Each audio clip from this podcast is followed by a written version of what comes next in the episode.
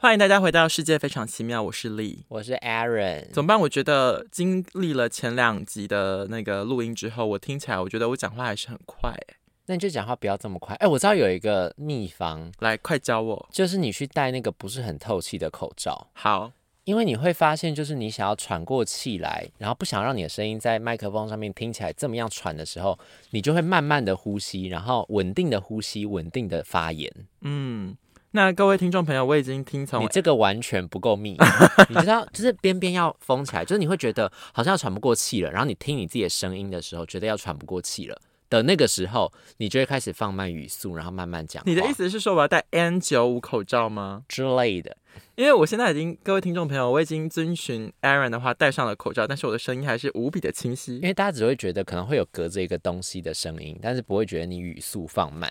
那不行不行，我们到时候再还来是就是我觉得你太快的时候，我就掐你大腿，啊，这样不好吧，像容嬷嬷对紫 薇那样，这样不好吧？怎么样？这样我如果不小心啊，这样出来的话，听众会有点你害自己臊。在后置剪掉不就好了？这样我很多要剪的、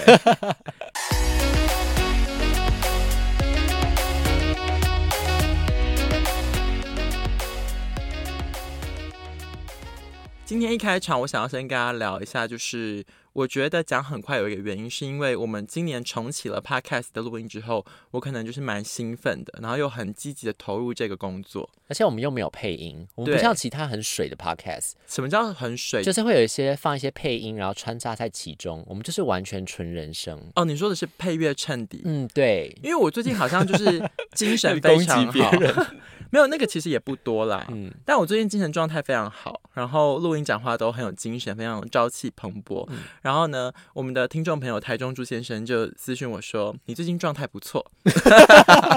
我想说。状态不错我想说，你以为你是什么中国好声音的导师吗？还要还评论完听完我们的声音，还要说嗯，最近状态不错。专业录音师，他帮你按灯转转椅子。对，没错。但是我觉得，相较于这种我们自己发起的，就是比较有趣的主题啊、录音内容，大家应该是非常的呃，应该怎么讲？就对我们来说是一个有趣的尝试，对于听众来说，它是一个休闲娱乐，所以对，大家心情弄是没败啦。但是回到自己本身自身的工作，在职场上，我想也是有蛮多奇闻异事值得分享。今天要分享的奇闻异事第一则是哪一则呢？今天哎、我后来发现，我们经过了这两个礼拜的尝试，自从改成世界非常奇妙的单元以后，我最大的困扰就是我们素材过多。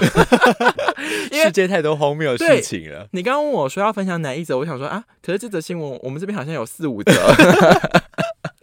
大家职场上会非常多荒谬的事迹，简单来说，现在就是 Part One 啦，这这礼拜的 Part One 是职场奇闻异事。不如就先从我找那个开始讲吧。好，我觉得这个关于这个 Pokemon 的部分，我觉得太值得分享这了是。因为这是最近刚刚出来的一个判决，但这个新闻事件发生那个当下，其实二零一七年，嗯，就二零一七年呢，就是有两个警察，他们那时候正在封就是 Pokemon Go 那个时候，就是抓宝的那个活动，对，所以那两个警察那个时候呢，就是勤务中心有说，就是某个地方在他们的勤务范围里面出现一起抢案，那然后就警察人在哪呢？警察就在附 近，他们警车也在附近，嗯哼所以是警车上面那个就是无线电就说，哎、哪个地方就哪一个地址发生了抢案。但这两个警察当时呢正忙着抓宝，而且抓哪一只呢？卡比 兽。 据我的印象，那个刚卡推出的时候卡比兽是很热呃很门的难很。难抓对，卡比兽一定要抓所以。他们正在讨论要去哪里才能抓到这个卡比兽，所以当勤务中心派给他们这个任务的时候，他们就把这个勤务就说：“哦，我们没有办法抵达，我们不在附近。”但是这件事情呢，完全被他们警车里面的行车记录器，就是他们不是有反向镜头嘛，对，完全拍下这件事情。而哎他们在讲完就是不管他了，不要理他之后，他们俩开始认真的讨论要怎么去抓那个卡比兽。嗯，就后来为什么这件事情会被康会掉那个行车记录器呢？是因为附近就有另外接到那个指示的警察开着警车跑过来要去救那个抢案的被害人，就他经过的时候发现说，哎、这个警车为什么会在这边？他们就在这么近的地方，为什么没有去抓？嗯而且还呈报说，哎、可是附近有警车，为什么要派我来？嗯，所以以这件事情才是后来就是总部才发现，就说，哎，明明他们就在那个地方，然后为什么会不去呢？开始调他们里面的行车记录器，发现就说，哦，原来他们那时候忙着抓宝呢。但你知道最荒谬的点是，这两个被起诉的警察还大言不惭。他们在法庭上面就对法官就说，我们觉得这个就是这个对话应该是我们俩私人之间的 空间里面的记录，不应该拿来当成对抗我们的那个呈堂证供。我觉得我知道他的概念，他想要引用那种什么毒苹果树的理论，就是说你对这个政务取得不非法取得，，对，但 Aaron 点出了一个事实点，就是警车是一个公务空间，他们正在工 作，就是在工作期间，然后还呃大言不惭的抓卡比说，然后被抓到之后还死不认错，对，我觉得大家在职场上应该蛮多这种同事的吧。当然本末倒置，没有，因为我觉得警察这个职业太特殊，他可能攸关人们的性命、身家安全。但是我觉得在一般的职场见闻，我想应该也是不少。比如说，像我有一个同事，他以前在出版社工作，然后他就说呢，他之前听闻有一个同事进来之后，他觉得从他报道开始。所有的人对他都极不友善，充满敌意，充满敌意，然后他就不知道为什么，他觉得他自己就是兢兢业业，然后每他也天不觉得自己是白目的人，这样，对，因为他也不是说什么情商有问题，然后他也不是说工作上懈怠，他就是认真做好他的本分。可是他觉得从他报道开始，每一天都受到敌意对待。职场霸凌对，就比如说我、举例，可能大家要点真奶，就是会漏掉他一杯之类的。 哦，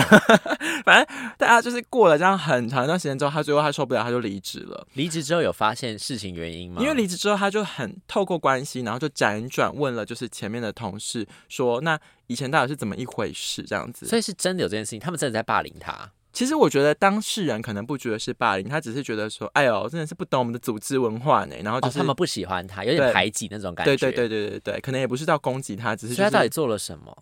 后来他辗转得知，这位出版社的友人他太认真了哈，就是他他一到职的第一年，他好像就出了好像两三本书，然后结果后来我后来我那个朋友说，他们那边的工作文化就是大家都在混吃等死，大家的默契就是一年只出一本。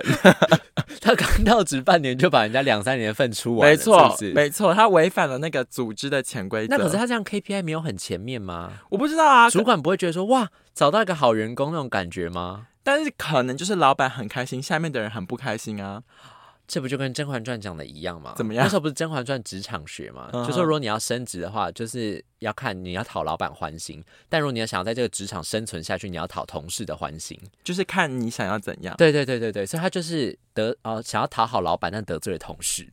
我觉是这得，样感觉吗？但是我他也没有说他刻意要 讨好讨好，老板，他只是觉得。做好自己工作。那我跟你分享另一个听众投稿案例，就是之前有听到另一个故事呢。这个职场是发生在空服界，嗯，就是空服员大家知道，就是有那种很资深的，然后也有那种很一般的。啊学长学姐制那种吗？学长、学弟、学姐、学妹制非常的严重。嗯嗯嗯然后空服员跟一般的上班族不一样，你是每一次派飞的时候，你的同事都不一样，嗯，大家就是这样子用轮遇到的不同的人，，对，那所以你可能都会在班表出来之后才会知道说这一次你的同事是谁，而且可能有一哎我些有个人问题哎、你说所以你看到那个班表的时候，你却一看名字就知道说这是第几届学姐，谁比较大，谁比较小吗？对他们有一个号码，哦比他如们说、会把编在上面，对对是不对，是就像哦嗯是以前附中的班级编号这样子，就是你会有比如说你是四五八七，我是四五六就是七这样子，职员一看就会知道说，哦，这个人是比我高或比我低的人，对对这样，对对对。然后反正 whatever，就是有一位提速极高的人呢，然后他就开始摆烂。他就说这一位空服员呢，他的特色就是每次上机，然后登处理完登记之后，他就去睡觉，所以是著名的就是那种懒鬼，对是不是？助眠懒鬼。然后我后来我就说不对啊，因为跟我们分享这故事的这个听的朋友，我就说可是这样不合理啊，因为你们总公司总是有管理处吧，嗯那飞机上总是有座舱长吧，嗯啊怎么都没有人管？然后他说，因为他的梯数比座舱长还高，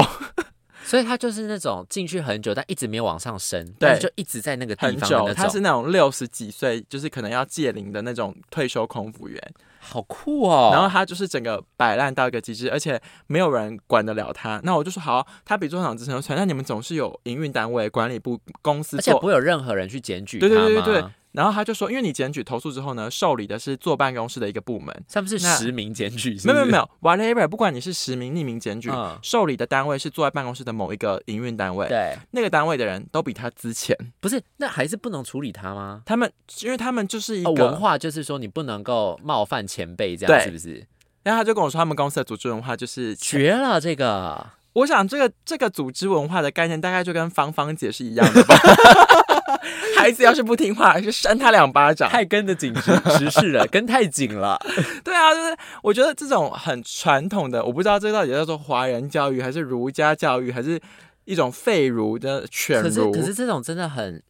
可是这个虽然那个学长还是学姐真的很强哎、我他也就完全就熟悉这个组织文化，然后如鱼得水，在这个地方就是做他的山大王这样就你可以混吃等死，但是你也能够过得心安理得，我觉得这不容易。啊。对，那我最后我想要跟大家分享一个插曲，就是我最近看到一个新闻啊，就是有一个人呢，他之前就是在这是非洲的新闻啊，好像南非吧，南非我吧之前贴，给反正就有我个是男南的非，他中奖中对乐透，中了乐透之后呢，他就五年都不工作，好赞哦！然后他中了乐透五年工作不工作，可是总就是会挥霍殆尽。而且他那个也不是头奖，所以会挥霍殆尽。对他就只是中了某一个奖，有一些钱，但不到非常有钱，嗯，但至少可以维持他五年不工作。重点是他还有老婆跟小孩，对嗯啊，他们是一家就可以靠他那个中奖的钱，就五年就是这样开心的过生活。对。然后呢，然后五年后钱就用完啦，嗯，然后他就开始重新去工作，然啊后。然后呢， 然后他工作之后，他就第一件事情就是把他的钱拿去买乐透，继续买乐透。然后他又中了一亿。哎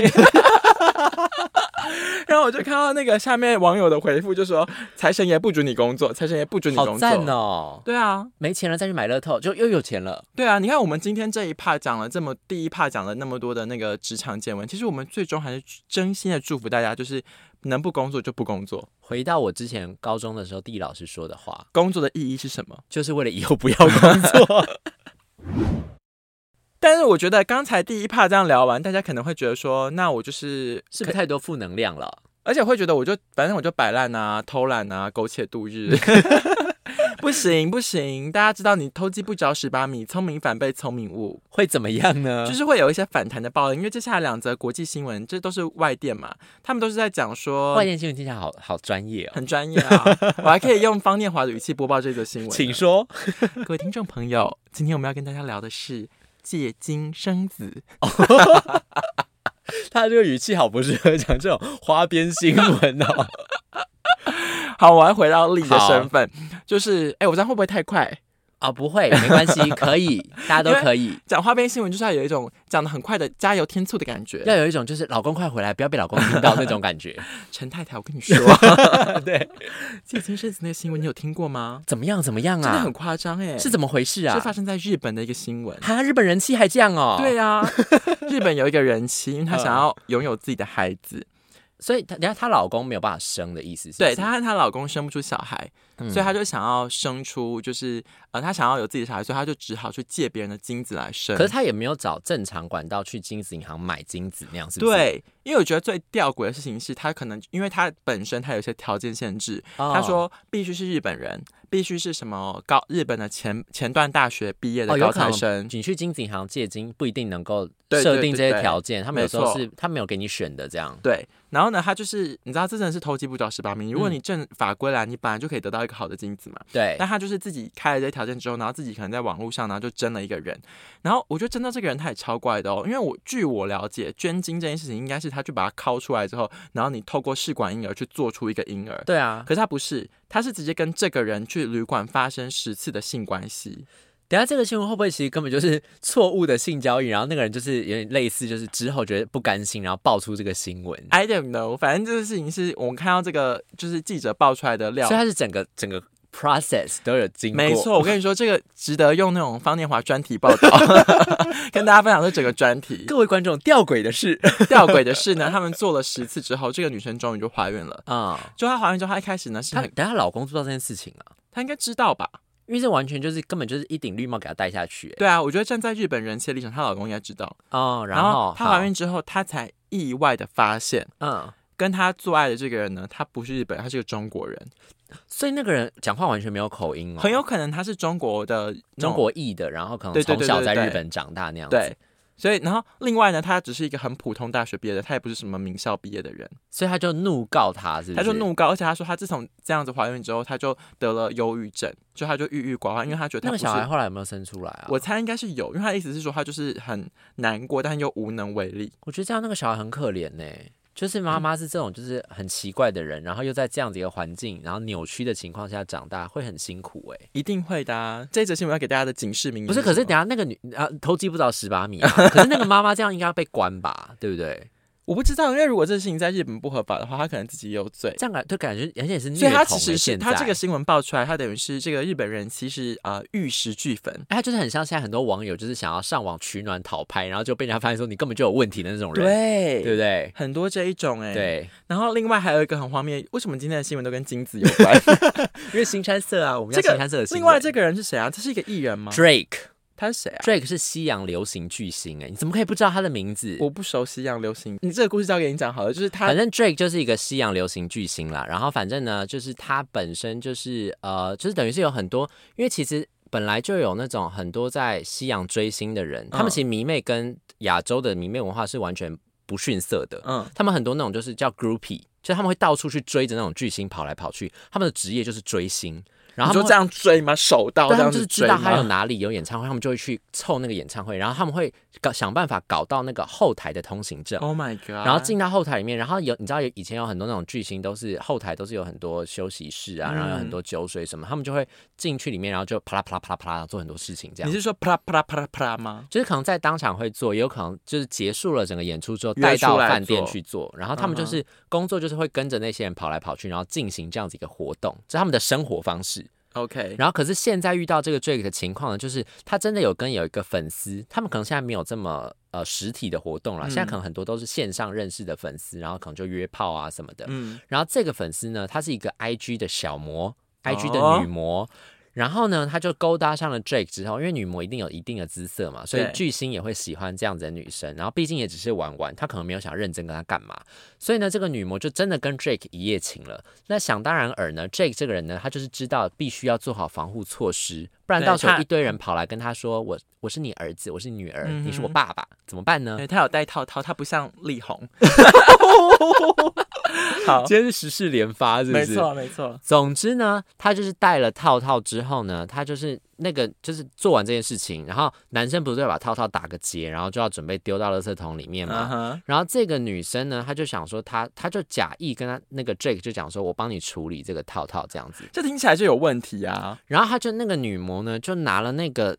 有精液在里面的保险套，去到厕所里面之后，把那个结打开，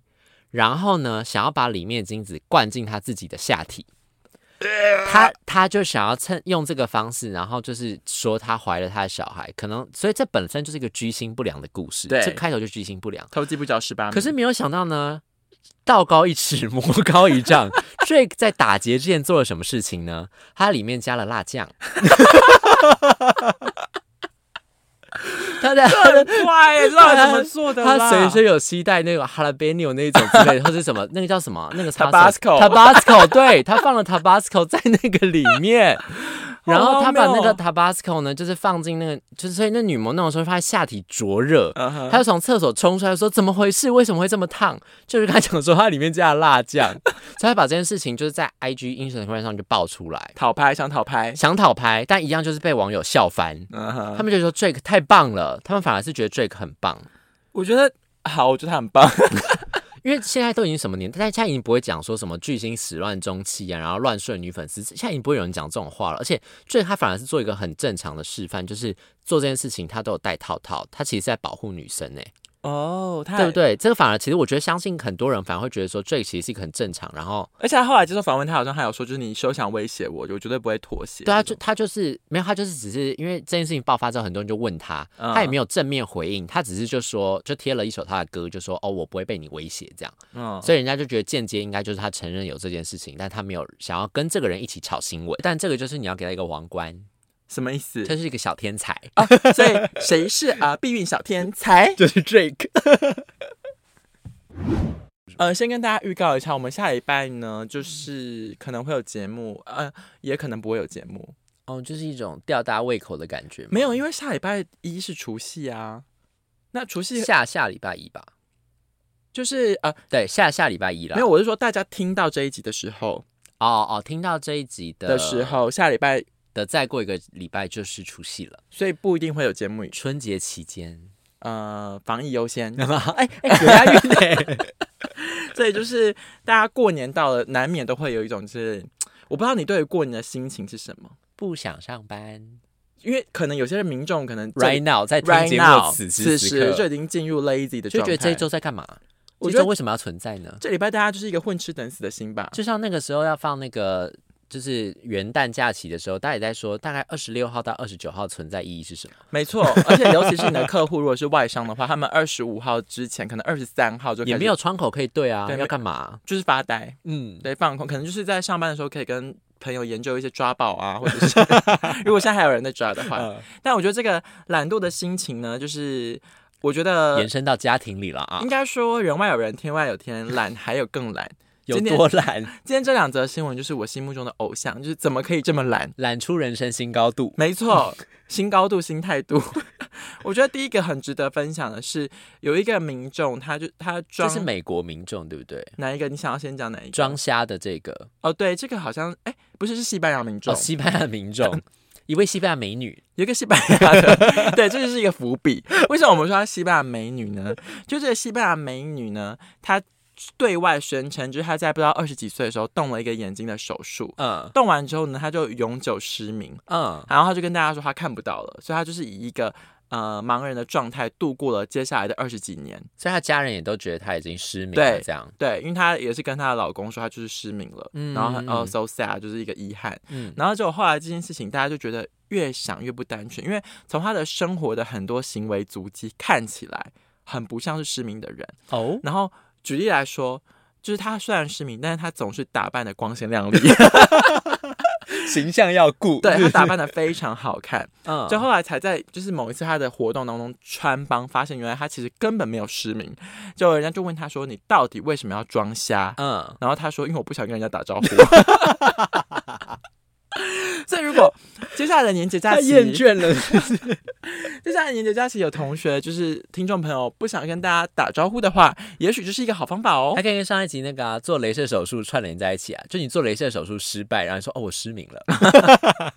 这很可 怕，因为后来这件事情 whatever，因为你亲朋好友听到以后，你顶多觉得荒 谬。可呃是因为这件事情后他来是不是还有诈领一些什么对残障手册之类对的、啊，？因为被西班牙政府知道之后，他们就要追讨他的刑事责任，因为你以就是身心障碍的身份，你谋得了很多的福利。嗯嗯